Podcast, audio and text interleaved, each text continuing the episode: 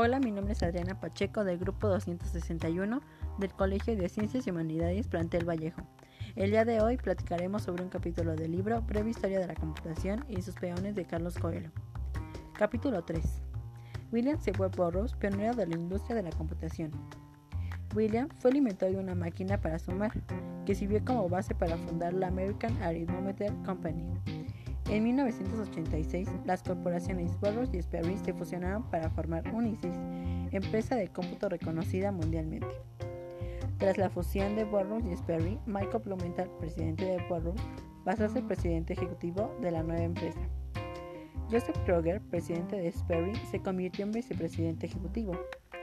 Unisys ocupó el segundo lugar en el mercado de las computadoras en 1986, con ingresos de aproximadamente de 10.500 millones de dólares en ese año. La idea de una sumadora no era nueva y mucho menos de los principios básicos para su creación.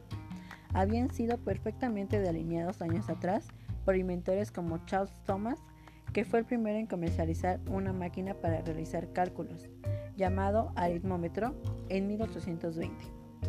El trabajo de Dorfeld finalizó en 1885 con una máquina llamada comptómetro, la cual realizaba operaciones aritméticas básicas.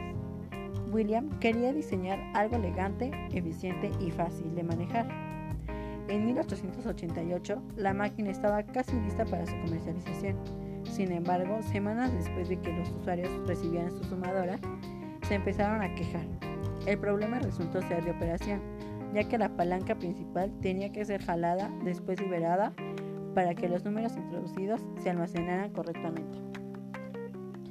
Para finalizar, en la década de 1890 apareció un anuncio particular en un periódico de St. Louis.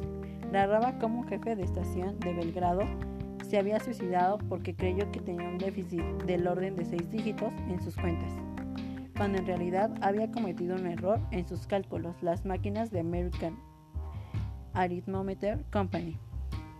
Después el anuncio decía, puede evitar que usted termine como el señor J. Ward. Esta era su campaña, así de amarillista, era con el afán de salir de la bancarrota.